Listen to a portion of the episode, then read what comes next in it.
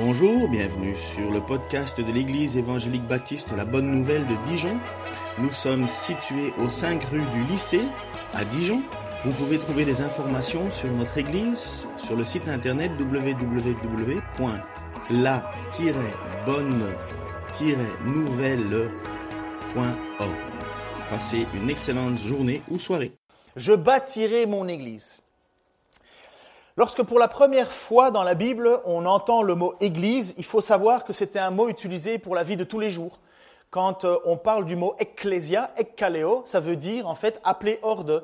Quand vous allez faire à l'époque une réunion des copropriétaires parce que vous n'étiez pas d'accord de la manière dont euh, les gens s'habillaient, imaginons, euh, dans votre lotissement, ou si parce que vous aviez un jeune perturbant, qui avait peut-être, euh, euh, enfin faisait du bruit, ainsi de suite, faisiez une assemblée, on appelait ça une ekkaleo. Donc c'était un nom habituel, c'était une ecclésia. Euh, si des gens se mettaient ensemble, par exemple, une, une assemblée de philosophes, ça s'appelait une, une une ecclésia, même chose. Et c'est dans l'histoire, en fait, ce nom est devenu Église pour être devenu quelque chose qui est maintenant, aujourd'hui, comme identifié à la chrétienté. Mais au départ, c'était pas du tout ça. C'était un mot courant. Bien qu'on sait que euh, l'Église aujourd'hui représente le corps du Christ, elle est remplie de personnes que vous ne connaissez pas, que vous n'avez jamais vues. Et pourtant, lorsque vous vous baladez un petit peu partout sur la terre, vous, savez, vous sentez que vous faites partie d'un ensemble plus grand que vous, mais vous êtes un maillon, vous êtes un membre de cette, de cette Église. Et nous voyons que dans le livre des Actes, les premiers chrétiens n'avaient pas d'endroit vraiment particulier pour se réunir. On le lit dans Acte 2, euh, Acte chapitre 2, verset 46. Ils étaient chaque jour, donc les premiers chrétiens, tous ensemble, assidus au temple. Donc ils continuaient à aller au temple de Jérusalem. Ils rompaient le pain dans les maisons. Ils prenaient leur nourriture avec joie et simplicité de cœur. Donc ce qu'on va vivre tout à l'heure, la GAP, c'est un petit peu ce que les chrétiens vivaient ensemble ils continuaient à aller au temple parce qu'il n'y avait pas d'endroit d'autre où aller. Vous savez qu'en 70, le temple a été détruit. Ils ne savaient pas où aller d'autre, donc ils ont continué à aller au temple parce qu'ils continuent à chanter Dieu, louer Dieu. Quand on allait au temple, on chantait. Hein. Tu peux remettre le, chauffage si tu veux. Euh. Enfin, c'est pas pour toi, c'est pour, euh, c'est pour. Ma femme, c'est un indicateur de. Enfin, tu vois, c'est comme un thermomètre. Si elle, si elle, euh, c'est plus aussi fiable qu'à 20 ans. Hein. Il y a l'âge où on a un peu chaud parfois.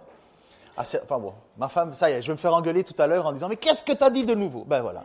Voilà, j'ai pas eu le temps de préparer comme il faut. J'ai pas mis dans mes notes ne pas parler de ma femme, ne pas dire de ma fille, ne pas faire de bêtises, ne pas. Enfin bref. Donc, les premiers chrétiens se réunissaient au temple, mais en même temps, ils allaient dans les maisons, chaque maison. Donc, on s'accueillait les uns les autres. Mais l'Église, elle a, elle a commencé à grandir de plus en plus. Vous allez voir un texte qu'on va citer. L'Église, le premier jour de l'Église à la Pentecôte, c'est la Pentecôte, la naissance de l'Église. Boum, 3000 personnes d'un coup. Euh, Est-ce qu'il y a quelqu'un qui a une maison qui peut atteindre, accueillir 3000 personnes ici? Ça pourrait nous aider d'ailleurs, non? Euh, Mais vous imaginez les problèmes de la première Église le premier rassemblement autour du nom de Jésus-Christ, Ekkaleo, l'Église autour du nom de Jésus-Christ, ils se rassemblent pour louer Jésus-Christ, et bien comme ils ne savent pas trop aller, où, où on va mettre tous ces gens, ben, ils continuent à aller au temple parce que le temple c'est immense, et en même temps on se réunit dans les maisons, on, on, prend du temps ensemble, on vit ensemble, on mange ensemble. Alors, on voit une, et je vais vous lire tout de suite les textes, mais on voit quelque part en filigrane ce que nous vivons en tant que croyants. Un rassemblement autour de la personne de Jésus-Christ. Il y avait donc des maisons où les gens étaient accueillis, mais ça devenait très vite trop petit. Et nous voyons que le modèle a changé très rapidement. Donc, euh, vu qu'ils euh, ont été chassés du temple, les chrétiens, puisqu'ils parlaient au nom de Jésus-Christ, ils considéraient que Jésus, et on considère que Jésus est le Messie, celui qui est proclamé dans les Écritures. Et donc, au temple, ils allaient et ils, louaient Dieu, mais en même temps, ils disaient euh, gloire à Jésus, gloire à Jésus. Et certainement, ils se sont fait jeter du temple parce qu'il y a toute une partie qui ont dit non, non, on ne croit pas que Jésus est le Messie. Bref. Donc, il fallait bien qu'ils s'organisent. Et on voit petit à petit que la synagogue, dont on voit, on, voit arriver la synagogue dans les Écritures, dans la période intertestamentale. Est-ce que je vous perds là avec toutes mes histoires Bon, ok, parce que je ne veux pas vous perdre. L'idée, c'est pas que vous sachiez toute l'histoire des synagogues et compagnie, c'est pas ça le but. Le but, c'est le but du message aujourd'hui, c'est qu'est-ce que tu fais là? Tu es là pourquoi Tu fais quoi? Ça, c'est l'objectif. Donc, il faut que j'arrive à, cet objectif. Mais on voit que dans l'histoire, il y avait les synagogues. Mais les synagogues, en fait, vous ne les voyez pas dans, l'histoire de, la Bible. Ça n'apparaît nulle part, les synagogues. Il n'y a pas Dieu qui a dit, vous allez implanter des synagogues un peu partout. Non, nous voyons qu'il y a un temple, et c'est le temple où les gens se réunissaient. Mais on voit que dans l'histoire, les synagogues prennent place. Jésus et les apôtres ne sont pas contre les synagogues, loin de là, puisque Jésus, lorsqu'il commence son ministère publiquement, il va dans la synagogue de Capernaum, dans la synagogue de son village, et il ouvre le texte de livre Ésaïe, il prend un passage et il dit, voici ce passage, je crois que c'est Ésaïe 50. Euh, euh, ouais, Ésaïe 53, merci. Il cite Ésaïe 53 il ferme le, rouleau et il dit, voici, c'est accompli, c'est moi le Messie, c'est moi qui viens pour annoncer. Donc on voit les synagogues, et puis après ça, dans le livre des actes, on voit que quand les apôtres s'en vont à gauche, à droite, la première chose qu'ils font, c'est qu'ils rentrent dans une synagogue. C'est bien un endroit local. Donc on voit qu'il y a un passage entre l'Église, qui est un regroupement de gens, qui se dirige vers un bâtiment qui va être de, identifié comme l'endroit où l'on prêche la parole, où l'on enseigne la parole. Mais l'Église n'est jamais, jamais un bâtiment. En fait, on se trompe dans notre langage en disant je vais à l'Église. On peut dire je vais à la salle, il y en a certains qui appellent ça. Mais, mais bon, bon c'est pas grave, hein, on ne va pas avoir la foudre du ciel qui tombe dessus parce qu'on utilise le mot à la mauvaise place. Mais l'Église, c'est des gens, c'est des personnes, ce sont des personnes appelées par Dieu. Les synagogues, et ça vous allez être content que ça a changé, les synagogues se trouvaient sous l'autorité d'un ancien qui avait le pouvoir d'exercer la discipline, de punir les membres. Et vous saviez comment il les punissait à l'époque? Oh, nostalgie, nostalgie. Il les flagellait. Eh ouais. Ah, ça, on est bien content d'avoir changé. Hein Mais en fait, les synagogues étaient le lieu où s'exerçait l'autorité qui était, comme c'était un peuple théocratique, donc c'était la loi de Dieu qui s'appliquait, ben les responsables dans les synagogues avaient le devoir, le devoir de, donner la discipline. Et donc, quand il fallait traiter des histoires, euh, des querelles et ainsi de suite, c'était le responsable de la synagogue qui se cherchait ça. Donc, il avait, il avait, plusieurs casquettes, le monsieur. Donc, il était à la fois juge et il était à la fois celui qui enseignait la parole et qui dirigeait le peuple en fonction de, euh, de ce que Dieu demandait de faire. Alors vous êtes content que ça a changé, hein Qui se souvient du martinet? Alors qui se souvient du martini? Au moins les mêmes. Mais moi, quand j'étais petit, euh, mon père et ma mère me disaient toujours Ah, si tu continues, ma grand-mère me disait Oh, je vais sortir le martinet. L'a jamais sorti, hein, parce que. Mais, euh, mais, moi, je me souviens que une manière d'éduquer les enfants à l'époque, c'était à coup de flagellation. Euh. donc, 2000 euh, ans avant, c'était les adultes. Enfin bref, heureusement, on est sorti de cette période-là.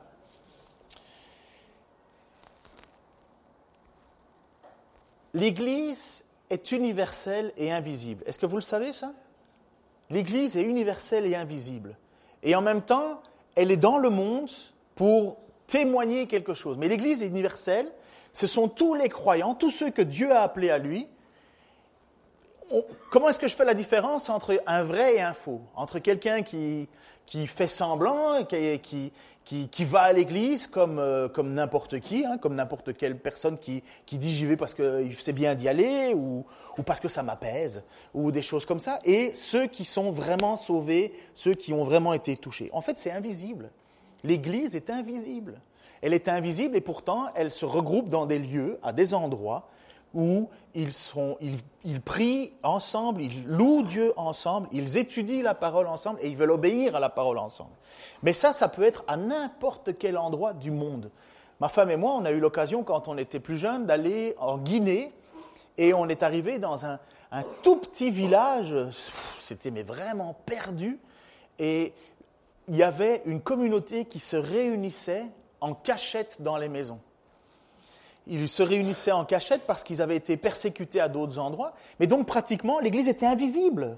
Ils étaient obligés de se cacher, mais l'Église était bien là. Quand on était au milieu d'eux, on chantait avec eux, même si je comprenais absolument pas leur langue, euh, mais on avait un traducteur. Mais je savais qu'on avait des frères et des sœurs en Christ. On pouvait être au bout du monde, caché, on était bien là, visible en même temps. Donc voilà l'idée de, visible et invisible et universel. Mais en même temps, on se pose la question, et j'espère que vous vous posez la question, quel est le but de l'Église? Quel est le but de l'Église? Est-ce que vous vous êtes déjà posé la question Quel est votre but ce matin? Puisque l'Église, c'est des gens. Tu fais quoi là? Si vous ne savez pas, vous avez, atteint un niveau de, folie parce que vous vous déplacez le dimanche matin. Vous ne savez pas si vous pouvez répondre ou pas. Mais j'ai dit que la flagellation, c'était à l'époque. C'est plus aujourd'hui. Non, mais j'espère que vous savez pourquoi vous vous êtes levé quand même. Un dimanche matin, un 3 novembre, fin d'un long... Le 4 déjà. Ah ben tu vois. Vous êtes venu ici pourquoi Pour répondre au téléphone. Exactement, déjà ça. Donc euh, merci, hein. merci vous premièrement. Se réunir et louer ensemble notre Dieu. Quoi d'autre? Pour s'édifier à travers la parole, exactement. Quoi d'autre? La communion des saints, exactement. Quoi d'autre? Donnez, donnez, n'hésitez pas. Si vous ne savez pas, là, vous avez quand même un problème. Si vous êtes là, vous ne savez pas pourquoi. Proclamer la grâce proclamer la... Voilà, exactement. Mais pratiquement. Oui. Quelqu'un à ma gauche? Une fois, deux fois, trois fois, non? Oui Attends, attends, pardon, Gisèle. Prendre la scène aussi, en mémoire de Jésus. Témoigner aux autres qui ne sont pas encore sauvés. Mm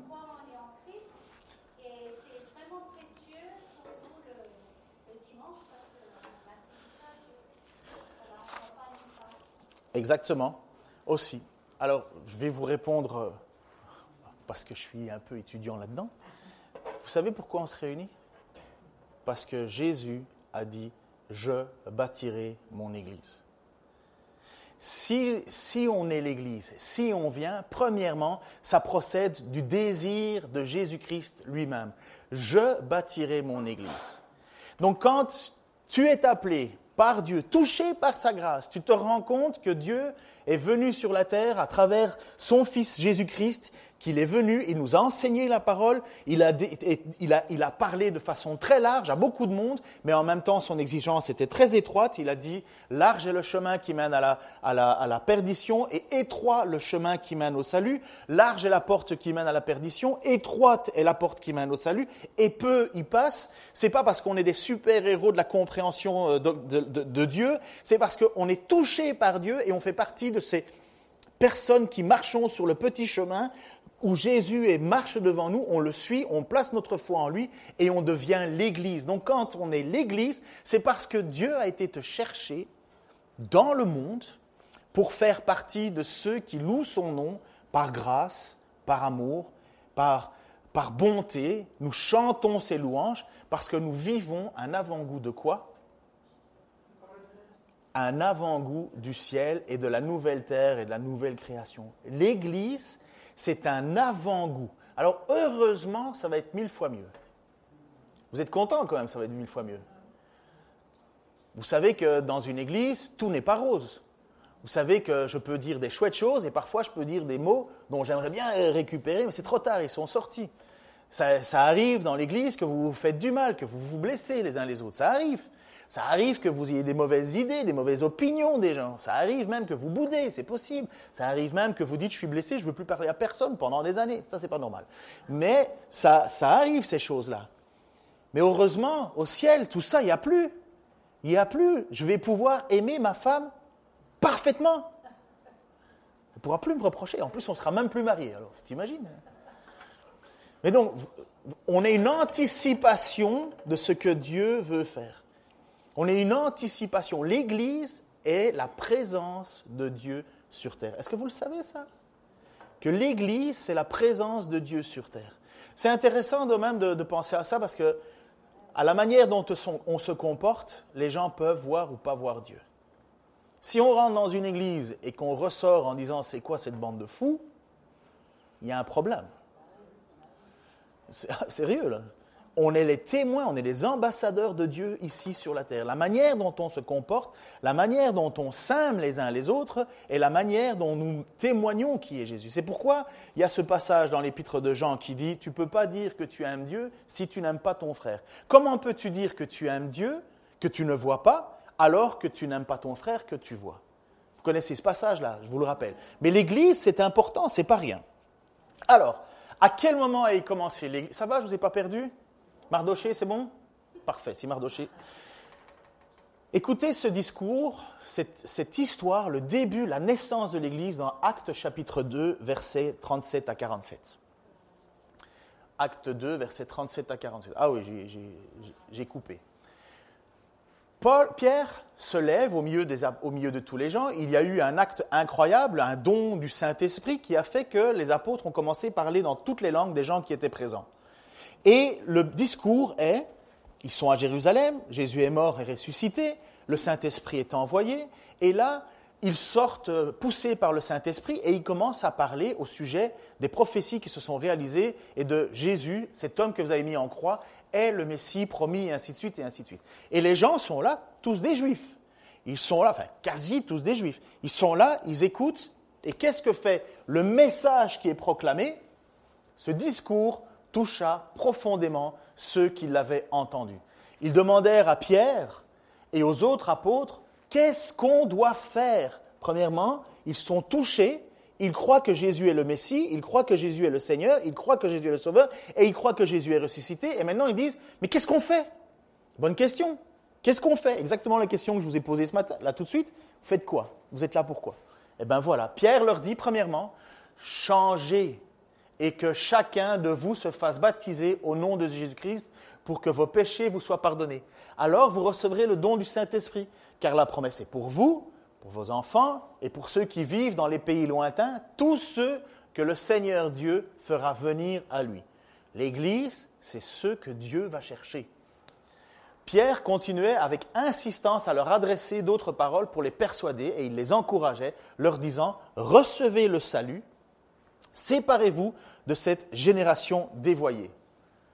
Ceux qui acceptèrent les paroles, il faut accepter, c'est une parole pour le moment, c'est une proclamation. Ceux qui acceptèrent les paroles de Pierre se firent baptiser, et ce jour-là, environ 3000 personnes furent ajoutées au nombre des croyants. Dès lors, ils s'attachaient à écouter assidûment l'enseignement des apôtres, à vivre en communion les uns avec les autres, à rompre le pain et à prier ensemble. Donc ceci, ça, c'est ce que ça devrait toujours avoir dans une église. Maintenant, la manière dont on organise les choses euh, tout le temps, chaque minute, chaque heure, chaque jour, chaque semaine, ça, nous avons l'appréciation de le gérer nous-mêmes. Mais voici ce qui devrait être une colonne vertébrale de toute Église. Écouter l'enseignement des apôtres, ça veut dire lire la Bible, vivre en communion les uns avec les autres, même quand ce n'est pas facile, à rompre le pain ensemble, c'est participer à la Sainte Sainte, mais c'est en même temps plus que ça, c'est un repas. Sachez que la Sainte Sainte telle qu'on la prend là, en prenant un peu de vin, un peu de vin, un peu de pain et un peu de vin, c'est pas la Sainte Sainte de l'époque. C'était des repas, et au cours du repas, on levait notre verre à la santé, à la gloire, à, en se remémorisant ce que Jésus avait fait, et c'était symbolisé par ce qu'il y avait sur la table. On prenait du pain, du vin. Le pain représentait le corps de Christ, le vin représente le sang du Christ, et à table, on prend un moment de solennité parce que Dieu veut qu'on soit ensemble et pas chacun dans son coin, ça se faisait ensemble. Et donc, on continuait, première chose, et donc l'Église fait ça, ils rompt le pain ensemble et ils prient ensemble. Ce n'est pas chacun dans son coin, c'est ensemble. il, y a, de la place pour prier dans, dans sa chambre seul et compagnie. Mais voilà la démarche, voilà ce que l'Église fait ensemble. Tout le monde était très impressionné car les apôtres accomplissaient beaucoup de prodiges et de signes miraculeux. Tous les croyants vivaient unis entre eux et partageaient tout ce qu'ils possédaient. Alors, on va va pas tous vendre nos biens, nos maisons, les mettre ensemble. Et on pourrait, il n'y a rien qui nous interdirait, mais ce n'est pas une obligation. Il faut faire la différence entre ce qu'on appelle un texte descriptif et un texte prescriptif. Un texte descriptif, c'est une description des choses qui se passaient ce n'est pas, des, points où nous devons le faire. Ce n'est pas la même chose comme dans le texte où il est dit euh, que chacun de vous, il y a l'image, que chacun de vous se fasse baptiser. C'est la suivante, chérie. que chacun de vous se fasse baptiser au nom de Jésus-Christ pour que vos péchés vous soient pardonnés, alors vous recevrez le, pardon, le don du Saint-Esprit. Ça, c'est une prescription. Que devons-nous faire? posent les gens, et Pierre leur répond, vous devez faire ça. Et puis nous voyons dans le reste du texte qu'ils partagent ensemble leurs biens, ils mangent ensemble. C'est une description des choses. Ce n'est pas une obligation. Voilà comment eux faisaient. Ce n'est pas une mauvaise indication non plus. Ça va jusqu'à présent? C'est pas trop chaud? Le choc des températures ne vous fait pas partir dans les bras de Morphée petit à petit? Vous voulez qu'on demande à votre voisin de vous secouer un coup? Ça va? Parfait. Mais il y a une chose importante. Et c'est une chose qui malheureusement fâche et en même temps est un signe, fâche dans le sens où c'est drastique, mais en même temps c'est un signe d'une vie avec Dieu. L'Église est l'endroit de ceux qui se reconnaissent pécheurs, premièrement. Qu'est-ce que l'Église? Un ensemble de pécheurs qui ont pris conscience qu'ils étaient pécheurs. Que personne ici dise qu'il est sans péché, ce serait faux, ce serait mentir.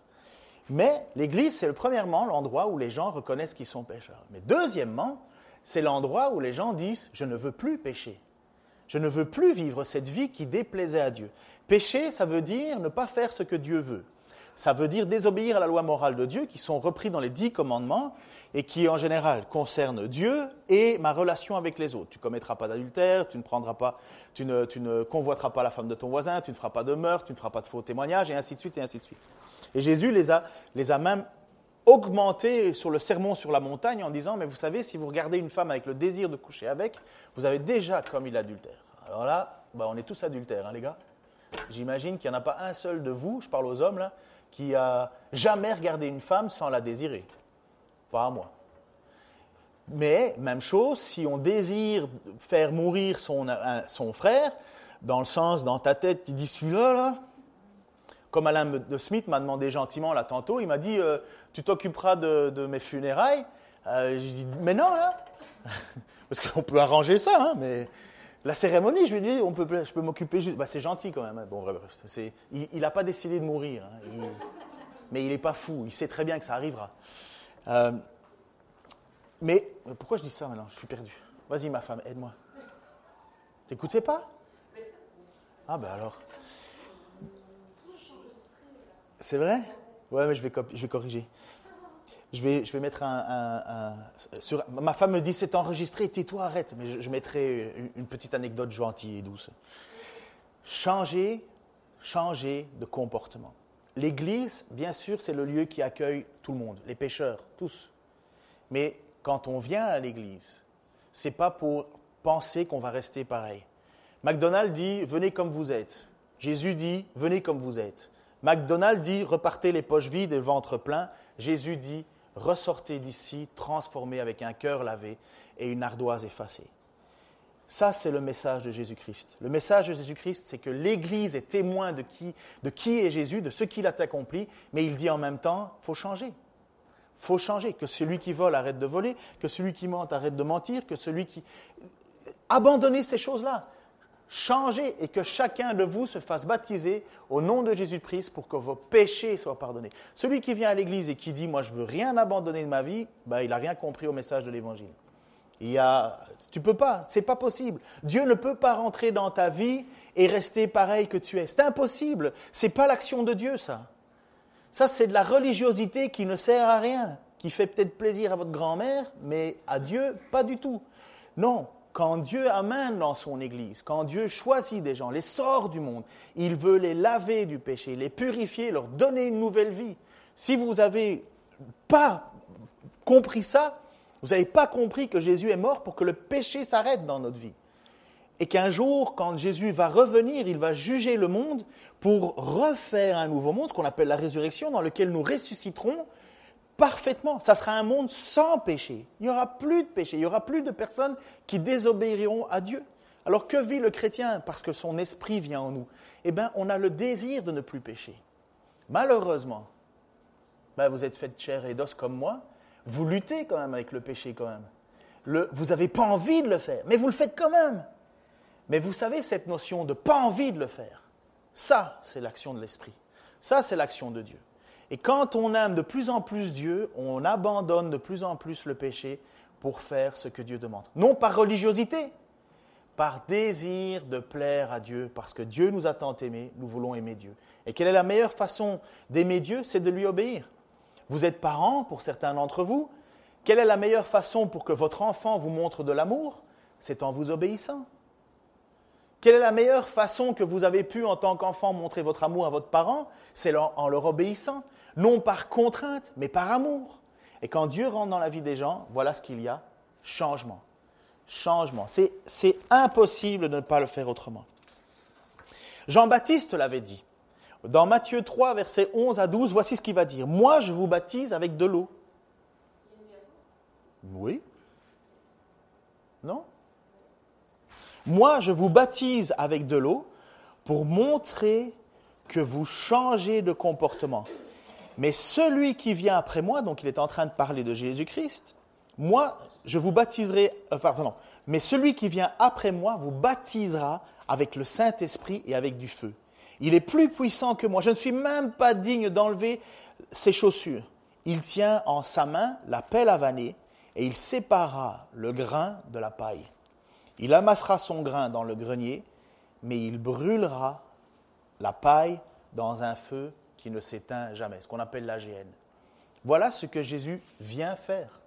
Jean-Baptiste dit, d'accord, faites-vous baptiser, parce que Jean-Baptiste était là, il annonçait, préparer le chemin, le Messie arrive, le Messie arrive, donc il était comme un prophète pour Jésus-Christ en disant, le, Messie est là, il va venir, mais attention, moi je baptise pour, que vous, pour que vous commenciez un changement de vie, pour que vous abandonniez le péché, pour que vous changiez de comportement. Mais Jean-Baptiste va dire, attention, celui qui vient après moi, et dont je ne suis même pas digne d'enlever la semelle, ouvrir la courroie des chaussures, lui, il va, il va, il va baptiser avec l'esprit et le feu. Et qu'est-ce qu'il dit? C'est quoi l'esprit et le feu? Il est en train de dire, à partir du moment où Jésus va venir, ceux qui accepteront Jésus reconnaîtront qu'il est Seigneur et Sauveur, changeront de comportement, mais surtout, il amassera ce grain dans ses greniers. Ça veut dire, c'est une image pour dire, quand Jésus va venir, il va venir chercher des gens à lui pour les amener dans son grenier. Oui Alors là, tout le monde dit Wouhou, magnifique Oui, mais le texte continue en disant Oui, mais il y a la paille là-dedans. Et seulement Jésus peut faire la différence entre ce qui est l'Église, l'Église invisible et l'Église visible. Seul Jésus peut savoir Seul Dieu peut savoir ce que tu as vraiment dans ton cœur. Si tu fais de l'hypocrisie, si tu fais semblant, si tu es juste pour la galerie, pour faire plaisir à l'un, à l'autre, ou bien pour essayer de te rassurer psychologiquement, non. Il n'y a que Jésus qui peut voir vraiment si tu es une graine qui va amasser dans son grenier ou si tu es de la paille qui va s'envoler. Mais vous savez que le changement de cœur est une grande preuve que tu fais partie de ce grain qui va être mis dans son grenier. Ça va?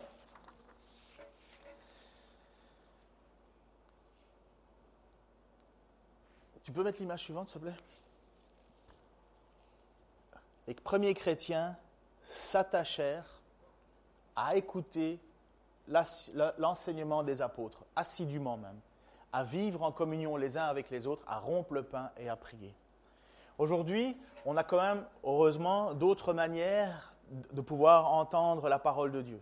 On peut la lire. Mais vous savez comment je suis désolé, hein, ça va être un peu dur, mais je, vais citer Mike Evans. Mike Evans qui était, euh, qui, est qui était le doyen de l'Institut biblique de Genève, qui euh, a été, est un homme très engagé dans beaucoup de choses. Et un jour, il est allé dans une église et j'ai écouté une de ses prédications et j'étais là en me disant, oh, oh, mais comment il leur parle? Et vous savez ce qu'il a dit? Et je trouvais que c'était vrai quand même. Il il a dit, vous savez, moi, puisque je suis directeur de l'Institut biblique de Genève, je pourrais vous dire des choses, et parce que je parle bien et parce que je connais bien les techniques, je pourrais vous annoncer n'importe quoi, et vous seriez, pardon du mot, il parlait à ces gens à l'époque, vous seriez assez bête pour me croire. Quand j'ai entendu Mike Evans dire ça, je me suis dit, oh là là là. Mais quelque part, il avait raison, cet homme. Parce que de moins en moins de gens lisent la Bible. De moins en moins de gens regardent ce qui est écrit.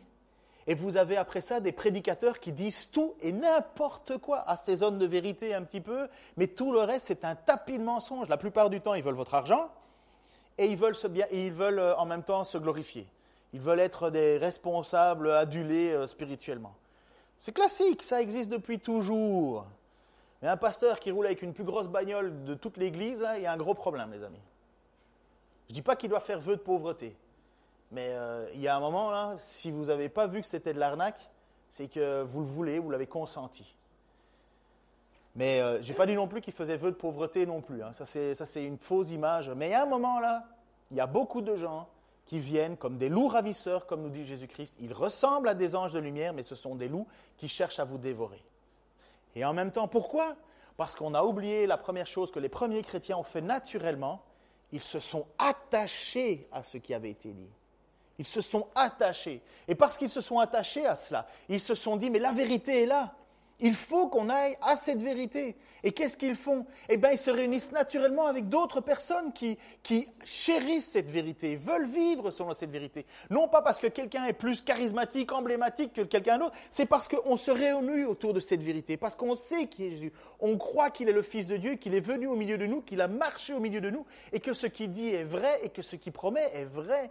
On le croit, et donc naturellement, on se met ensemble naturellement, on a de l'amour pour celui que Dieu a choisi à croire aussi. Pratiquement, là. Qui se serait choisi en tant qu'ami ici Si ce n'était pas Dieu qui l'avait fait? Manu Un joueur de guitare au soleil d'une caravane On serait peut-être jamais amis. On serait peut-être pas amis. Michael, supporter de la Juventus On serait certainement pas amis.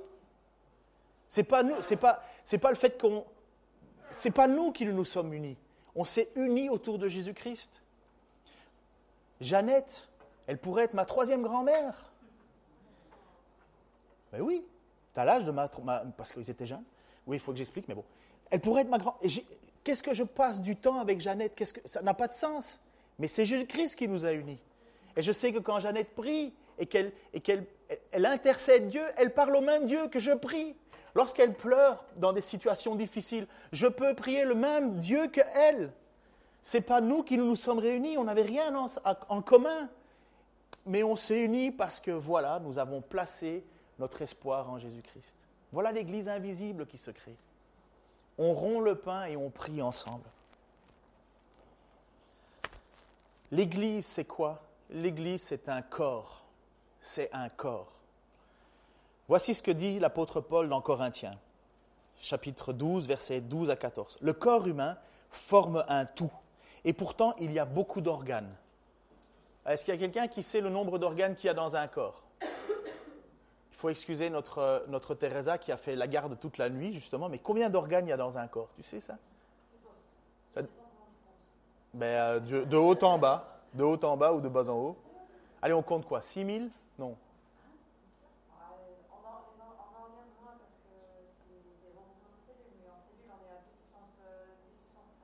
10 puissance 13 cellules. 10 puissance 13. 10 puissance 13, ça veut dire que c'est un 10 avec 13 zéros derrière. Ça veut dire que si vous commencez à calculer aujourd'hui un par un, vous avez fini dans 10 000 ans, plus ou moins. Plus ou moins. Donc, mais au niveau d'organes, on parle d'organes On va pas. Ouais, allez, on compte combien en gros? Une dizaine. Eh bien, l'image que Paul veut utiliser, toi, tu parles d'organes internes. Alors, on va parler des mains, des pieds, des doigts, des cils, des cils, de tout ce que vous voulez. L'apôtre Paul va utiliser ce qui est le plus commun en, nous en disant, mais en tant qu'Église, nous sommes des organes ensemble. Nous sommes des organes ensemble. Le corps humain forme un tout. Heureusement hein, qu'on est bien attaché.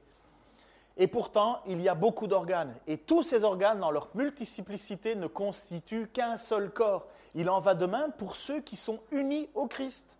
En effet, nous avons tous été baptisés par un seul et même esprit pour former un seul corps. Que nous soyons juifs ou non juifs, esclaves ou l'homme libre, c'est de ce seul et même esprit que nous avons tous reçu à boire.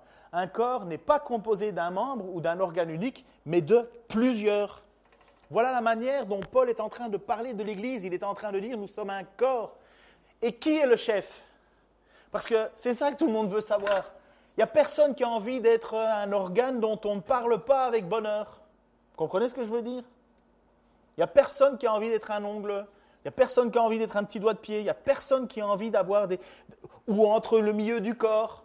Pourtant, il était en train de dire ça, et je me permets de parler de ça parce qu'il y a, l'apôtre Paul qui va dire, oui, mais il y a des organes dont on est même un peu gêné, mais dont nous, dans notre société, où on en fait une apologie, euh, et l'apôtre Paul va parler de ces organes et il va dire que nous sommes un corps. Ça veut dire que Jeannette, elle fait partie d'un corps. Teresa, Anne, ma fille et, tous ceux qui ont accepté, qui ont été baptisés par l'Esprit, pas juste de l'eau là, pas juste un, petit aspersion en disant allez hop, tu fais partie de la famille. Ah, est-ce que tu aimes le qui? Quand je parle avec des gens qui disent voilà moi je suis chrétien et je leur dis mais tu as déjà lu la Bible? Jamais. Mais comment tu as fait pour choisir Jésus alors?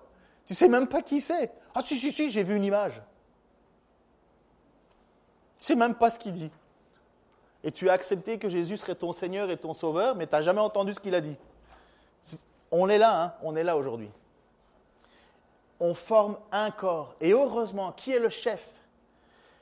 Pas moi, pas un monsieur âgé qui tremble à Rome, pas un monsieur âgé qui tremble à Constantinople.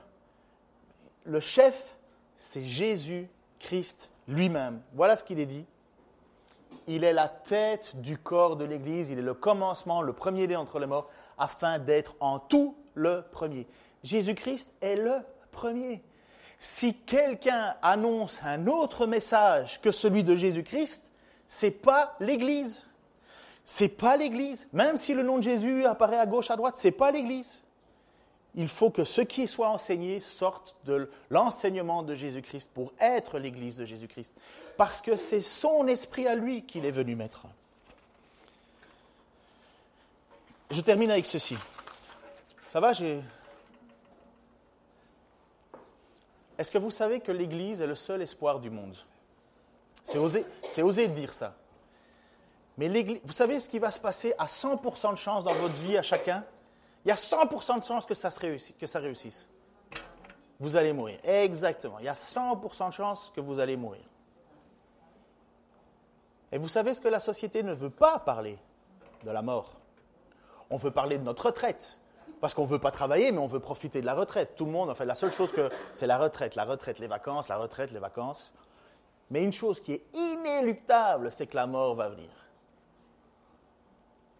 Et qui annonce ce qui se passe après Qui témoigne de quelqu'un qui vous parle d'une assurance? Hier, j'étais en train de, manger avec nos voisins, c'est pour ça que ça sent un peu la, raclette ici, on a fait une raclette dans l'autre, pièce, mais on discutait, je discutais avec mon voisin et on parlait de la mort. Et dès qu'on a parlé de la mort, j'ai senti que il n'était pas à l'aise.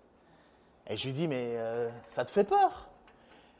Il dit, non, non, vous savez, comme tout. Non, non, la mort, j'ai pas peur, la mort, j'ai pas peur. Je dis, mais tu sais où tu vas alors?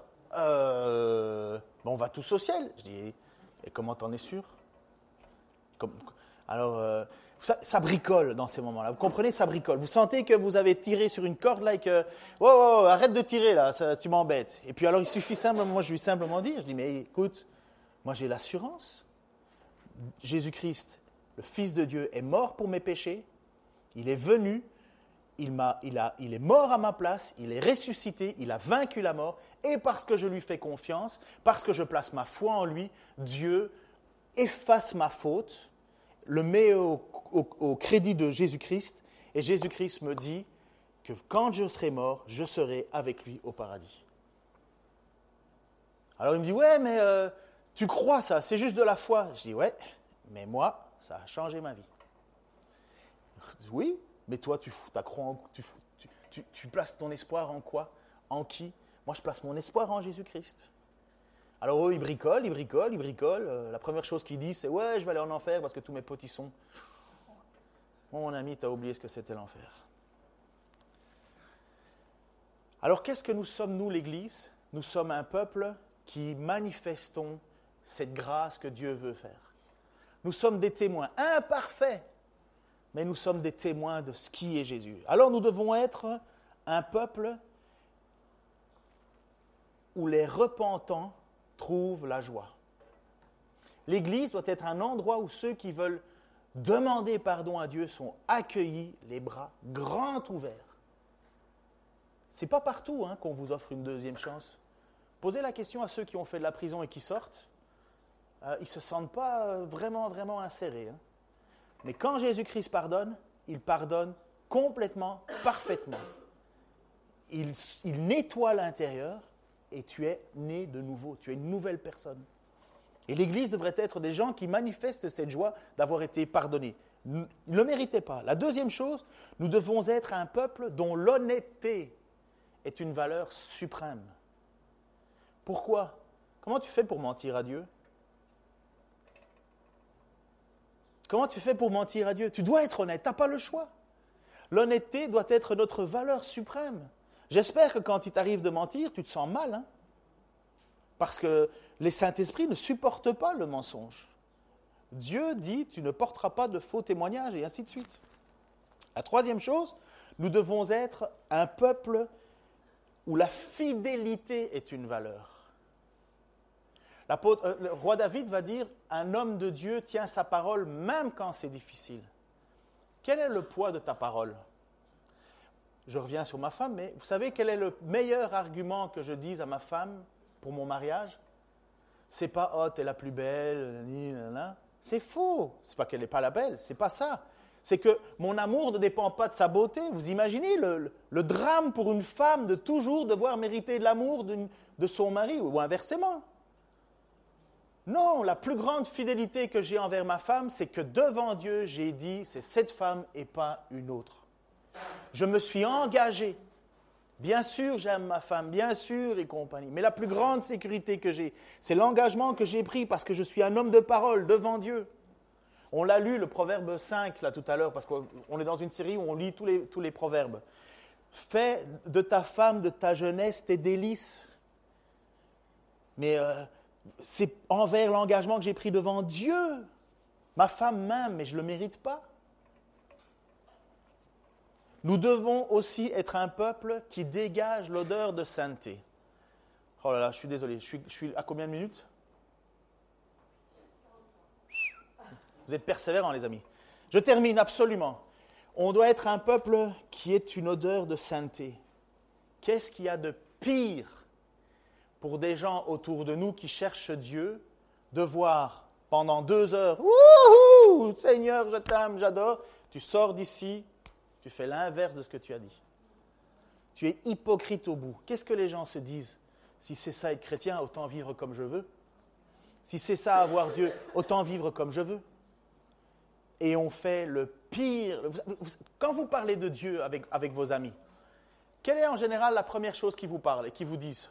Oh, mais l'Église Oh, mais les croisades Oh, mais on n'a jamais autant tué de gens au nom de la religion. Classique. Mais vous savez, c'est l'attitude des gens qui se disent chrétiens, ça. Et s'ils avaient plutôt manifesté de la grâce, de l'amour, de la compassion Mais non, au nom de Dieu, on est allé casser la figure au voisin. Le meilleur moyen de discréditer le message? L'hypocrisie des gens qui en font partie. Et nous devons être un peuple où ceux qui cherchent Dieu trouvent une église réunie autour de sa parole si vous pensez, et si je pense, que c'est parce que je m'appelle Ken Taylor, ou que tu t'appelles euh, Véronique, ah, j'ai failli dire Michel, ou que tu t'appelles euh, euh, Patrick, ou, que les gens vont venir à Dieu, tu te trompes. C'est pas, j'espère que les gens ne viennent jamais à l'église parce que c'est Ken Taylor. Vous allez être déçus, mes amis. Mais c'est parce que vous cherchez Jésus-Christ et parce qu'ensemble on veut servir Jésus-Christ. Alors maintenant, là, un bon prédicateur termine trois fois son message. Hein. il y a trois conclusions. Donc euh, j'ai déjà dit deux fois je termine. La troisième fois, c'est la bonne. Qu'est-ce que tu vas faire, toi, dans cette église? Vous savez qu'on part vers un autre bâtiment. Euh, c'est une page qui se tourne, enfin, si on vote, hein, bien sûr, et si Dieu ouvre toutes les portes. Mais vous savez que c'est comme, entre guillemets, un petit renouveau pour nous. Qu'est-ce que tu veux faire dans ce petit renouveau? Regardez ce qu'on a fait ce matin on écoute des bandes sonores. Est-ce qu'il y a des musiciens parmi nous? Si Dieu a donné des, dons musicaux, c'est pour que ça serve à son Église. C'est pour que ça serve à le louer. Il t'a arraché du monde pour te donner à son Église avec les dons que tu as. On a besoin des gens pour la garderie. Une fois par mois, une fois ou deux mois en fonction du nombre. Qu'est-ce que tu fais pour être dans ce corps du Christ est utile? Chauffer une chaise, ça sert à rien. Être utile, ça sert. Il y a des besoins pour les collectes de nourriture. La dernière collecte de nourriture, je ne sais même pas à combien on était, mais c'était pathétique. Honnêtement, là, tu ne représentes pas Jésus-Christ devant ta télé. Hein.